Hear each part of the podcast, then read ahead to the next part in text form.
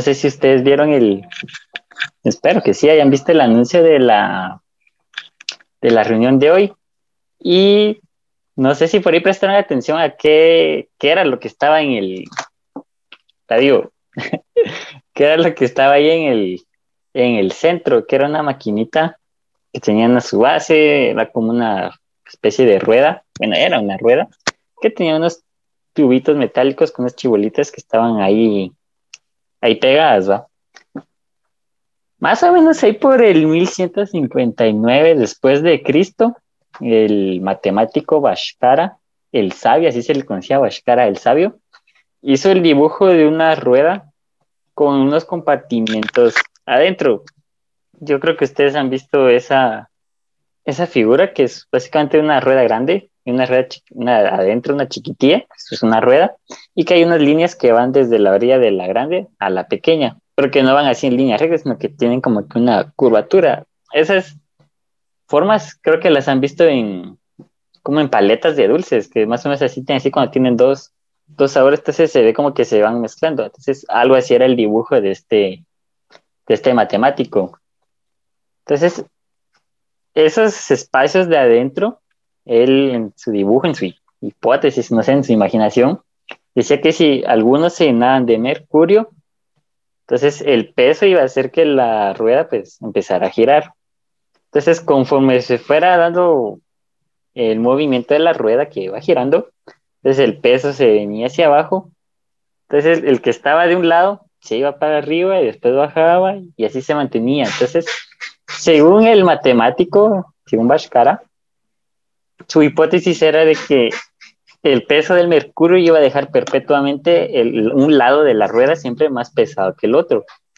Entonces, que eso es lo que provocara era que la rueda nunca dejara de girar, o sea, sin intervención de alguien más, ¿verdad? O sea, solita la rueda, la idea de él era que solita, solita, se mantuviera dando, dando vueltas, se mantuviera girando, que es más o menos la, esa maquinita que ustedes vieron en el anuncio, esa es una supuesta llamada máquina del movimiento perpetuo. Como su nombre le dice, es una máquina que está en movimiento y es perpetuo, o sea que no, no tiene fin, nunca deja de, moverse. Entonces, más o menos algo así es la, teoría de las máquinas del movimiento perpetuo. Yo estaba pensando en, eso porque vi un par de, videos acerca de que me salieron por ahí en, las redes. Y decía que si no será que nosotros a veces tratamos de ser como máquinas sin movimiento perpetuo, que sin intervención de nadie más, sino que por nosotros mismos, por nuestros propios medios, nosotros nos aventamos a hacer todo lo que se nos ocurre, todo lo que nos proponemos, todo lo que queremos, hacemos y deshacemos conforme a nuestra santa voluntad, sabiendo que, por decirlo o creyendo, que nosotros somos responsables de nuestro propio destino, que nosotros somos los únicos que tenemos el control sobre nuestra vida y que pues al fin del cuentas somos nosotros y son nuestras decisiones las que van a determinar pues en qué, en qué vamos a terminar cada de nosotros. La autosuficiencia hace, yo sé que ustedes lo han escuchado ese término, hace referencia a personas que no necesitan de otros, que se queden independientes para que sus cosas funcionen, pero me refiero a independientes de de verdad tratar de no depender de nadie más, no como, no sé si ustedes vieron el meme, sí era un meme de una chava influencer, no sé qué era, no la conozco, pero en esa pregunta, le, esa no sé si era video, era imagen, era una imagen de preguntas en Instagram y le decían que si era difícil ser independiente. Y entonces ella ponía que, que aún dependía de sus papás para la universidad, para la comida, que para ciertos gastos y demás, pero que sus propias cosas ella sí las compraba, su, su ropa, su, no sé, cosas de cuidado personal, me imagino, y una que otra cosa más, pues eso sí se lo pagaba y entonces que no era imposible que era difícil, pero que no era imposible. Dependía de sus papás de todo, básicamente, pero sus cosas se las compraba así. Y según ella era independiente o totalmente independiente, era autosuficiente. no me refiero tanto a esa supuesta independencia o autosuficiencia, sino me refiero a algo así de verdad de, hacerlo nosotros mismos. La palabra autosuficiencia se deriva del latín autos y el término suficientía. No sé si así se pronuncia, pero no hablo latín. Por un lado, el significado de auto, pues creo que ya lo podemos eh, deducir que es por sí mismo solo por sí mismo. Y suficientía o suficiente, no sé, quiere decir de la facultad de conseguir alguna cosa. O sea que autosuficiencia o una persona autosuficiente sería una persona que tiene la capacidad de lograr algo, de conseguir algo por sí mismo, sin ayuda ni intervención de, de nadie más. Si bien la autosuficiencia es un concepto que tal vez en un contexto actual sería algo bueno, sobre todo cuando se habla de mujeres, mujeres independientes y demás, pues uno creería que pues está bien, ¿verdad? Que, que la mujer no depende del hombre, que la mujer puede estudiar, la mujer puede trabajar y demás. En ese sentido, pues está bien. Pero ya cuando no nos referimos tanto a eso, sino que de verdad tratar de nosotros mismos valernos pues, por nosotros mismos y hacer todas las cosas, encargarnos de todo, pues ahí sí ya puede tener sus consecuencias negativas. Porque a fin de cuentas no podemos valernos por nosotros mismos, es totalmente, al menos no totalmente, tal vez. Económicamente sí, pero a fin de cuentas siempre nos va a faltar la intervención de alguien más. Eh, Jeremías 10:25 Dice, yo sé bien, Señor, que nadie es dueño de su vida, ni nadie puede por sí mismo ordenar sus pasos. Aquí claramente Jeremías está diciendo, ¿quiénes somos nosotros? ¿O cómo pretendemos nosotros creernos dueños de nuestras vidas? ¿O cómo pretendemos forjar nosotros mismos nuestro propio camino? Porque ¿quiénes somos? Al final, ¿qué?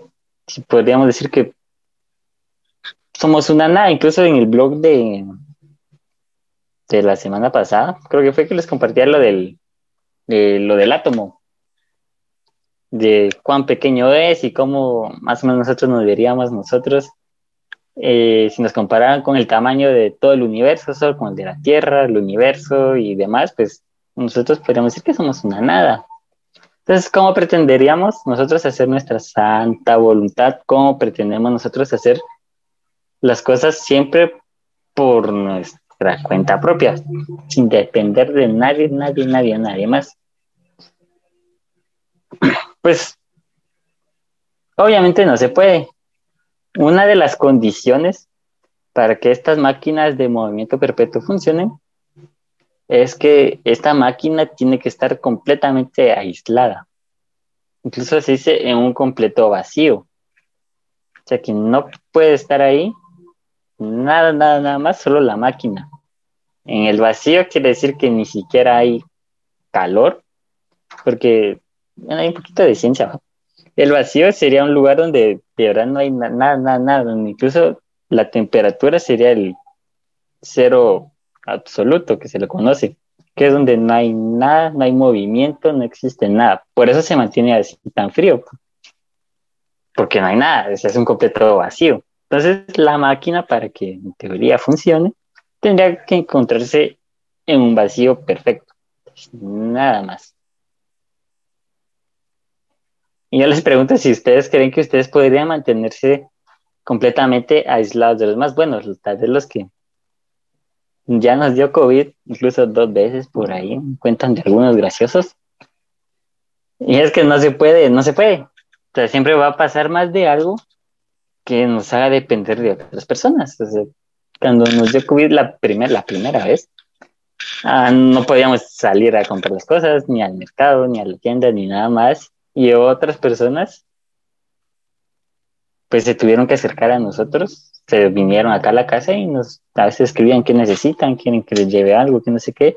Entonces, otras personas venían para, para abastecernos a nosotros, para darnos todo lo que necesitábamos, porque no podíamos salir. estábamos aislados, en cierta manera, pero igual necesitábamos de alguien más. Ahí para los que ya les dio COVID, pues saben de lo que estoy hablando, me están entendiendo.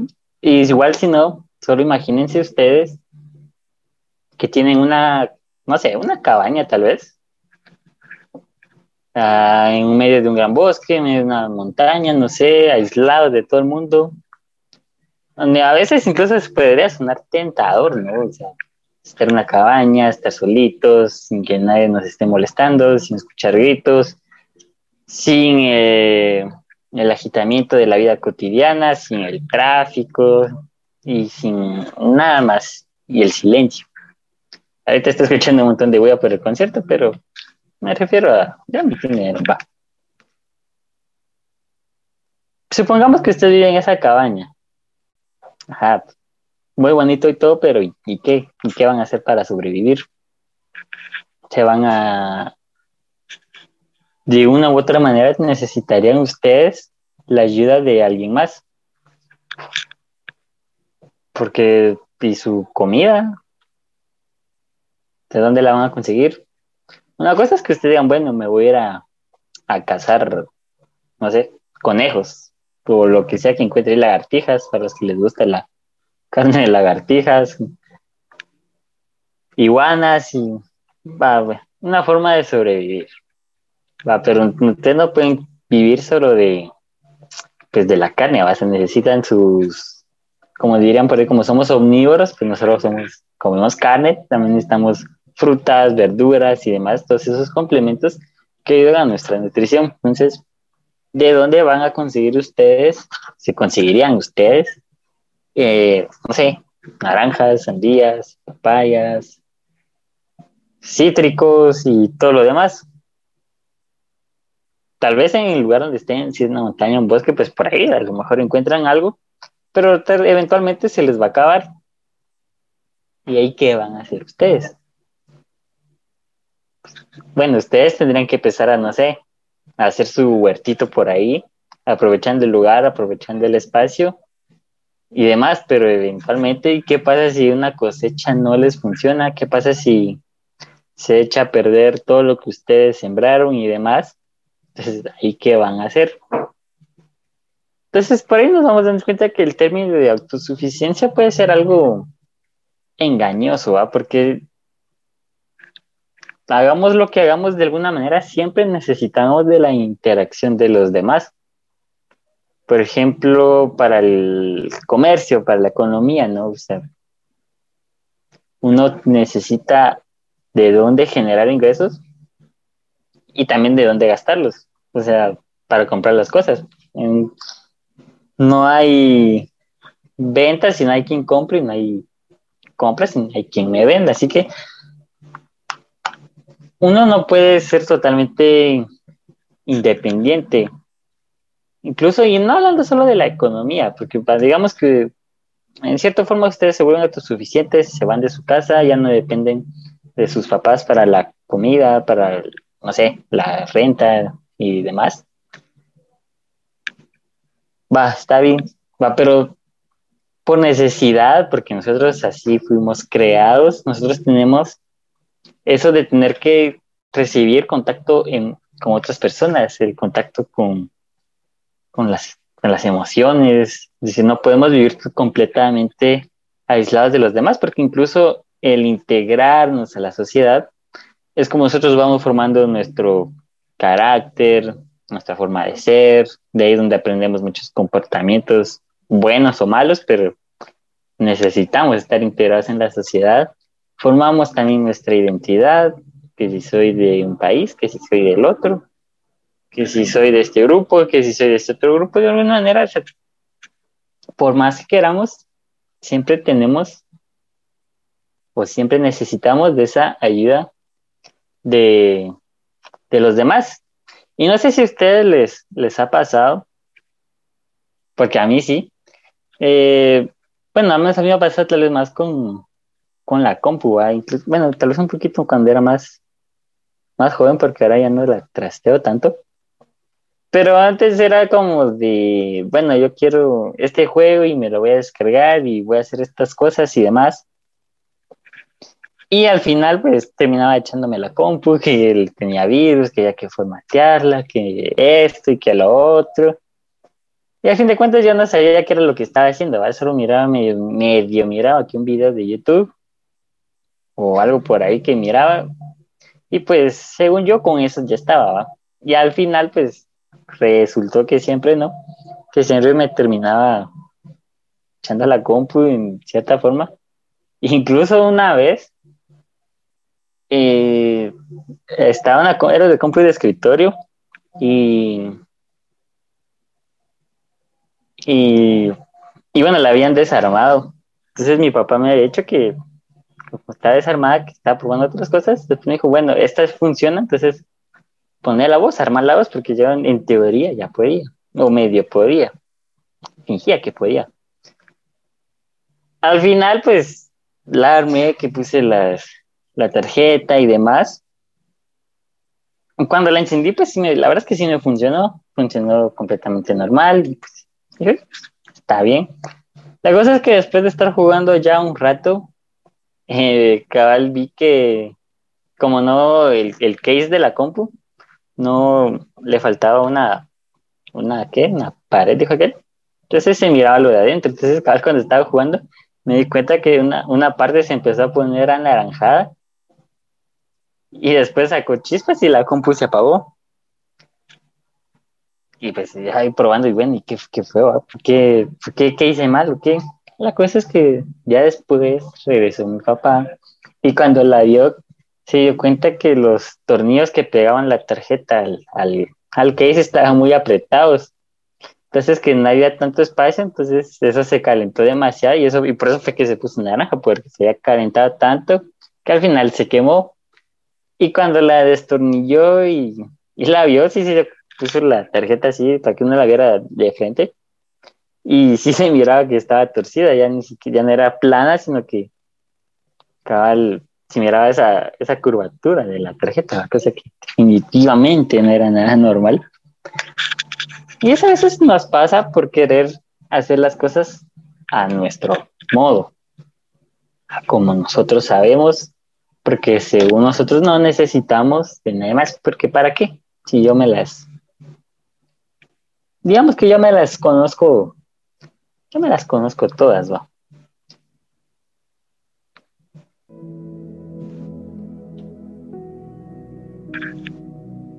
Eh,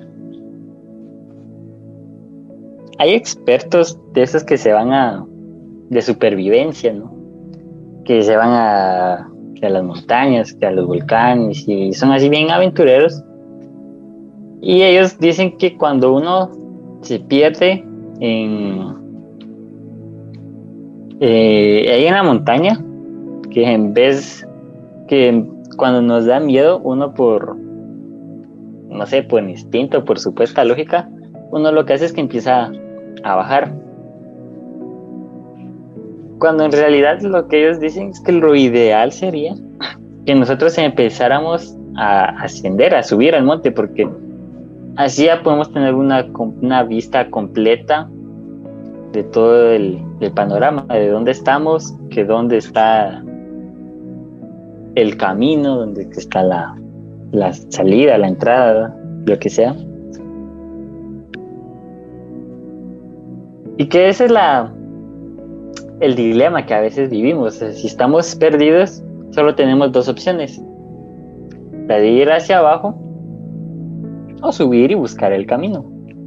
Y así pasa con nosotros. A veces andamos perdidos por ahí en la vida, que decisiones complicadas, que si me voy por acá, que si me voy por acá, que si esto, que lo otro. Y a veces nosotros tomamos la decisión de bajar, a ver, a ver qué nos encontramos, a ver cómo le hacemos para bajar vamos por las filosofías humanas, por las religiones, las ideologías de los demás, y esos son nuestros atajos para tratar de intentar salir al menos de donde nosotros realmente estamos. La otra opción es la de ascender, pues es que nosotros también ascendamos, que vayamos con Dios y que le que nos entreguemos a Él y que desde la altura de donde está Él pues nosotros encontremos nuestro camino, que miremos qué es lo que realmente tenemos que hacer, hacia dónde tenemos que ir. Y no solo eso, sino también eh, Él se encarga de, ayudarnos, ¿no?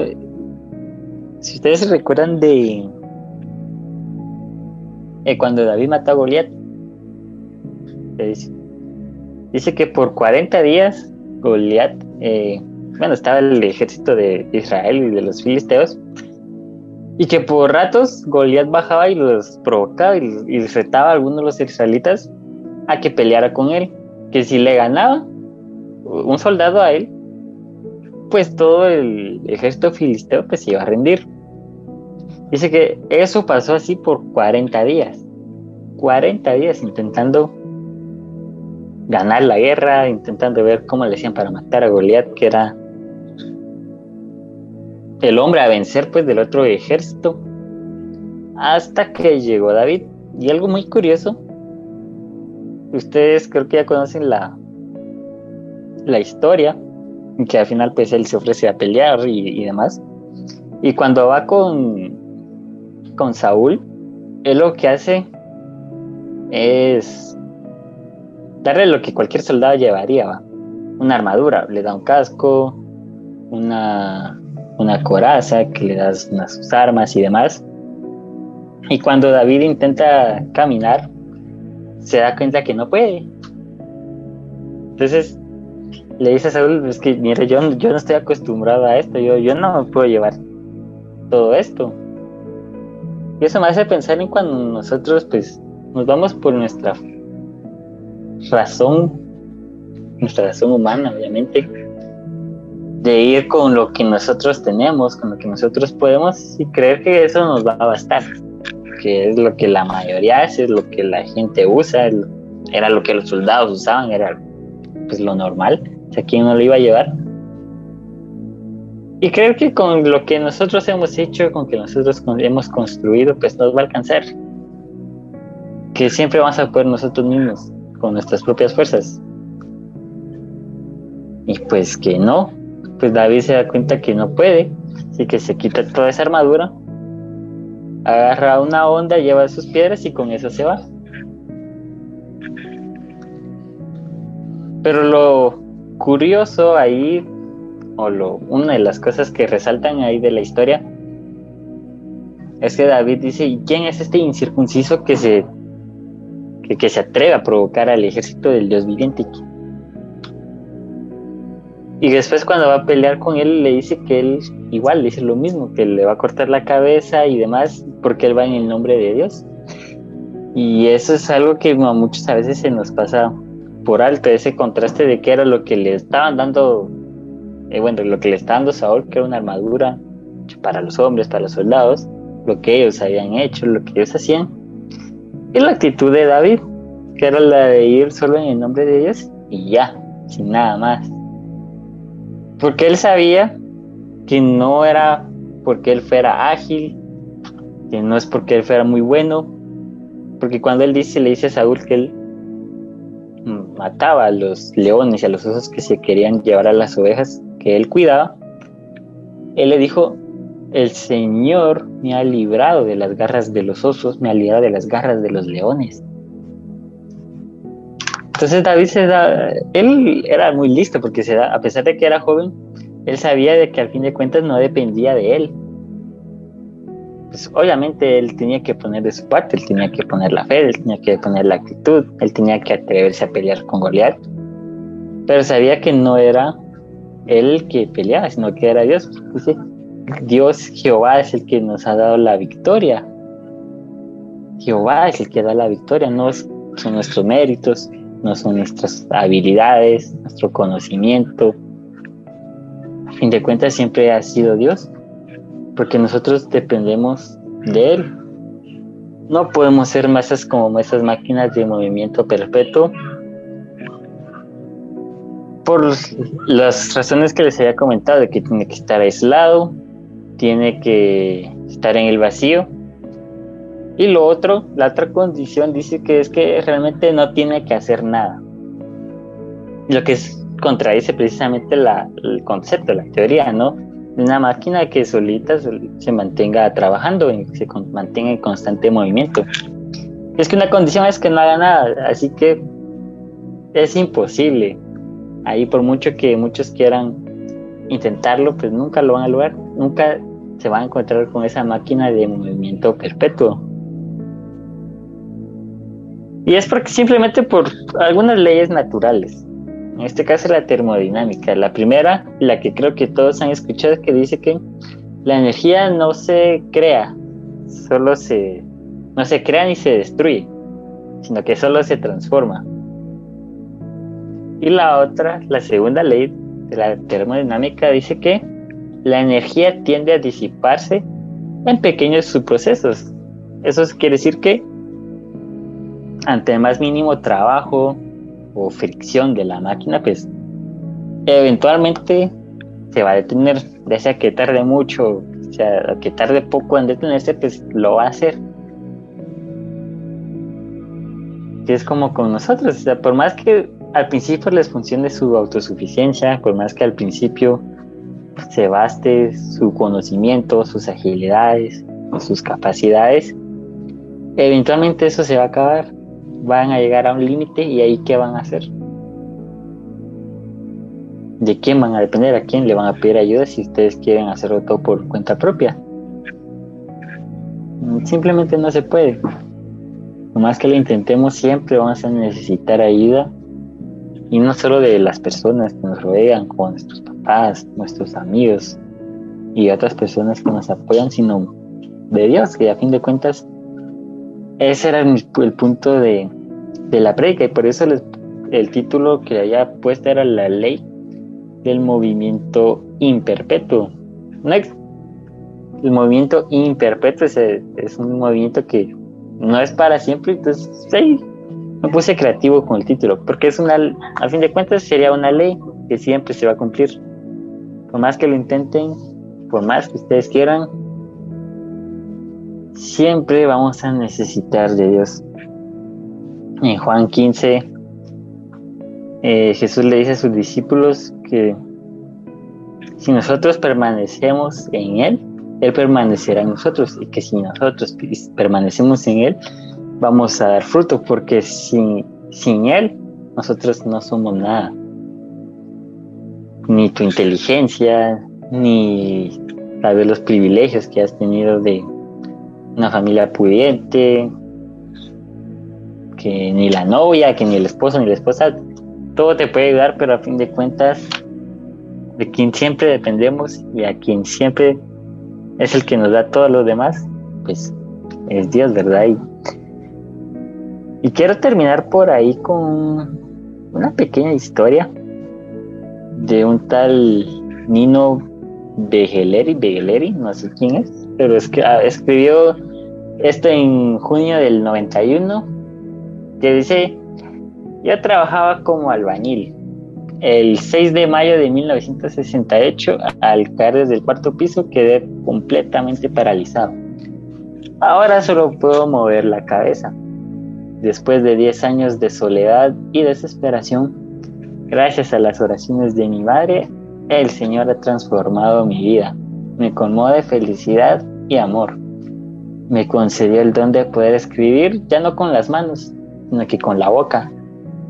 Así, desde mi cama puedo comunicar al mundo las maravillas que Dios hace en mi corazón gracias a su amor incalculable. Que mi consejo para ustedes, que no lo intenten hacer propuestas propias. Mm.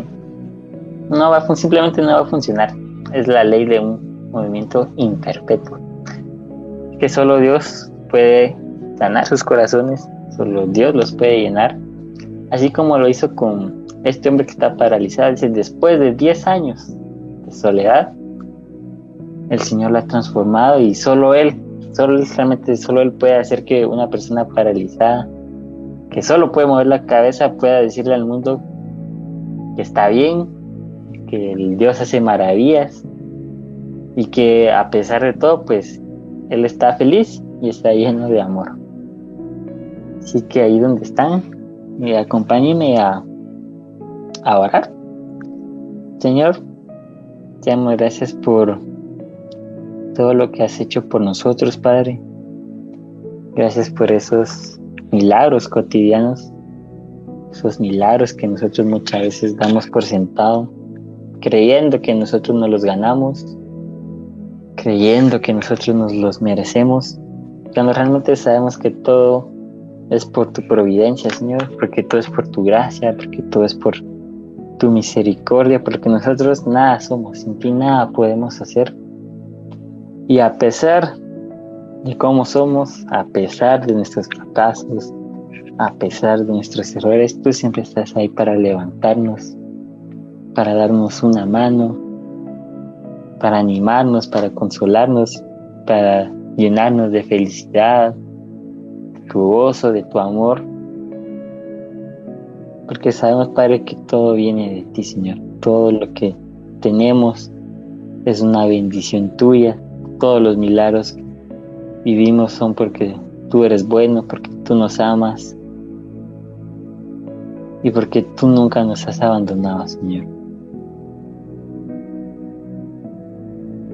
Te amo gracias en el nombre de Jesús. Amém.